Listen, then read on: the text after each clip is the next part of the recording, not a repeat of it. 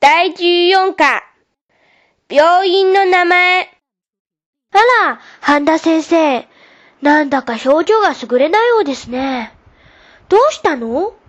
ええ、歯が痛いの。どんな風に？冷たい空気を吸い込むと、頭にビリッと電気が走ったような。それはいけないわね。歯医者に行ってきた？というか、今ちょっと寄っただけで見てもらわずにすぐ帰ってきたの。あらまあ、どうして？病院の名前が悪かったんです。名前と治療は関係ないじゃないの。それにしても、行ったのに見てもらうのをやめるなんて、一体どういう名前なの？痛いしかって。ふぅ、それ変に想像しちゃうわね。でも、きっと院長が痛いっていう名前の方なのよ。名前で病院を選んではダメじゃないの。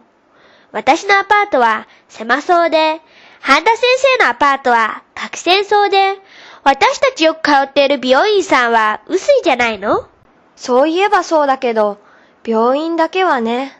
私がよく通っている歯科は、もがき歯科なんだけど、結構腕がいいのよ。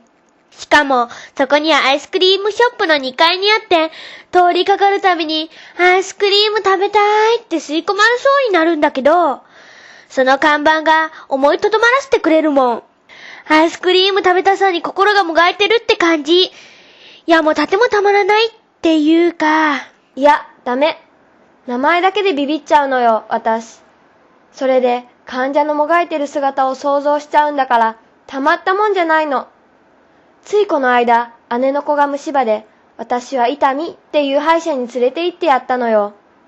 病院の名前を目にした途端、嫌な感じだったのに、院長の伊丹先生が、痛いのはこれかな？これかな？って器具で歯をコツコツやってたら、メイが、叩くから痛いんでしょ？って急にワンワンと泣き出して、そばで見てた私は、それだけで気を失って、大騒ぎになっちゃったのよ。へえ。ということは、半田先生は結構想像力の強い人なのね。っていうか、気が小さいのよ。想像力っていうより、自己暗示が強すぎるのかも。ですから、痛いとか、痛みとか、名前だけで気分が悪くなったり、気が切れなくなったり。ふーん。うちのおじは内科の開業員なんだけど、姓はやぶで、名前はイクロウですよ。やぶイクロウね。だから、病院の名前もやぶクリニックなの。それでもすっごく人気なのよ。なぜこんなに人気あるのかっておじに聞いたら、さあ、どうだろう。真相はやぶの中だよって答えられたわ。ふふ、そうなの？ギャグの好きなおじさんなのね。まあ、あまり気の向かないお名前だけど、生理的な苦痛だけを想像しなければ、やぶでもいいか。内科医でしたら紹介してください。でも、半田先生が悩んでるのは歯でしょ？いや、実は先日から原因不明の腹痛にも悩まされてるんですよ。流行のあれか？って怯えながら近所の町医者に行ったけど、問診、聴診の後、お腹をこれでもか？といじくり回して、原因はわからへんけど腹痛やな。2、3日様子を見て、それでも痛かったら病院に行ってんか？っていうの。ところが今日になっても相変わらずチクチク痛むのよ。